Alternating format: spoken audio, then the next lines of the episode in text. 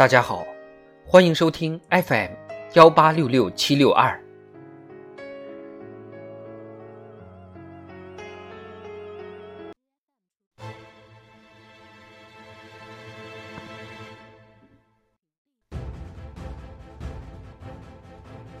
人民论坛在古诗词中寻回诗心，作者羽利敏。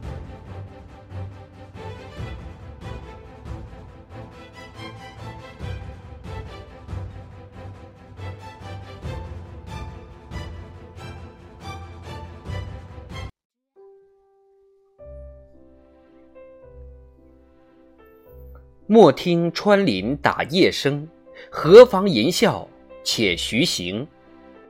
前不久，一位大学校长在毕业典礼上领诵古诗词，勉励学生们永葆清澈之心。相关短视频在网络上被广泛转发，引起热议。意蕴深涌的词章，真切动人的场景，让人们再次感受到古诗词的恒久魅力。从毕业季以诗词寄托临别深情，到在社交平台上用诗词分享生活意趣，如今古诗词在网络空间里的出现频率越来越高。中国古典诗词研究专家叶嘉莹等纷纷在社交平台上开设诗词课堂，吸引众多诗词爱好者打卡学习。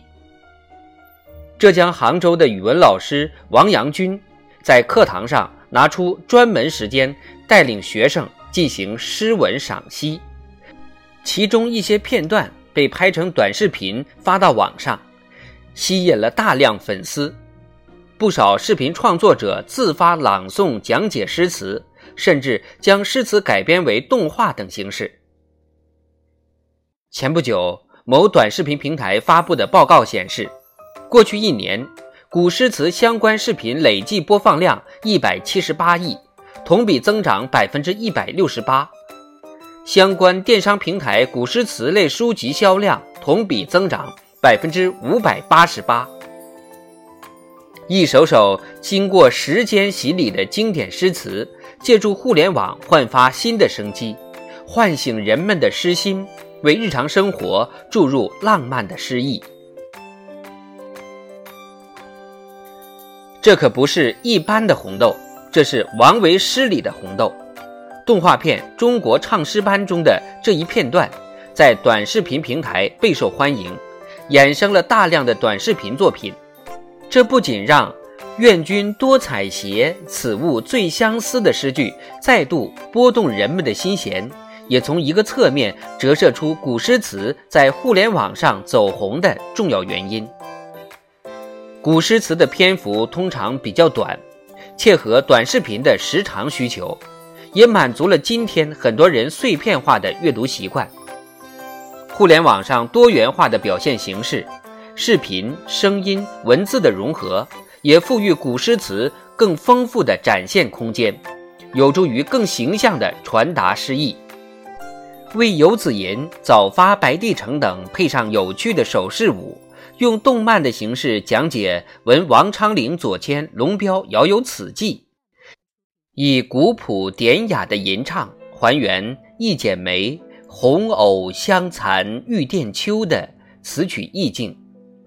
如今，从音乐舞蹈到戏曲书法创作，围绕古诗词进行二次创作的短视频形式多样，各具特色。这样的出圈，让古诗词拥有了更广泛的受众，也让古诗词之美通过互联网泛起更大的涟漪。叶嘉莹先生面对镜头漫谈为什么读唐诗时坦言：小时候对诗词中描绘的景象、情感还不能完全读懂，但长大后随着经历增加，顿然觉悟。的确。与其说古诗词出圈了，不如说是古人的诗词让今时之人在忙碌的当下获得了温暖心灵的力量。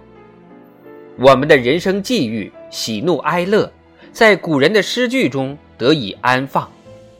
有时候，只是简单的一句浅唱低吟，就能唤起我们与古人强烈的情感共鸣。白昼谈诗夜讲词，诸生与我共成诗。今天通过短视频平台读诗赏诗，体现了古诗词传播形式的创新，折射出中华优秀传统文化的绵延更续。古人诗句穿越千年，经浩瀚历史长河直抵人心，唤醒我们的文化基因，滋养我们的精神世界。常读常新的文化内涵，真切动人的情感体验，让古诗词经久不衰，感染和滋养着一代又一代中华儿女。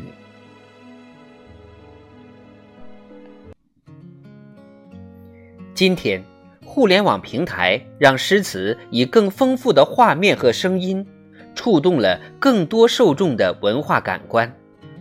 我们点赞古诗词的出圈。也期待更多人寻此深入古诗词的世界，重拾经典阅读，从典籍中汲取智慧，不断培厚我们的精神土层，丰富我们的文化基因。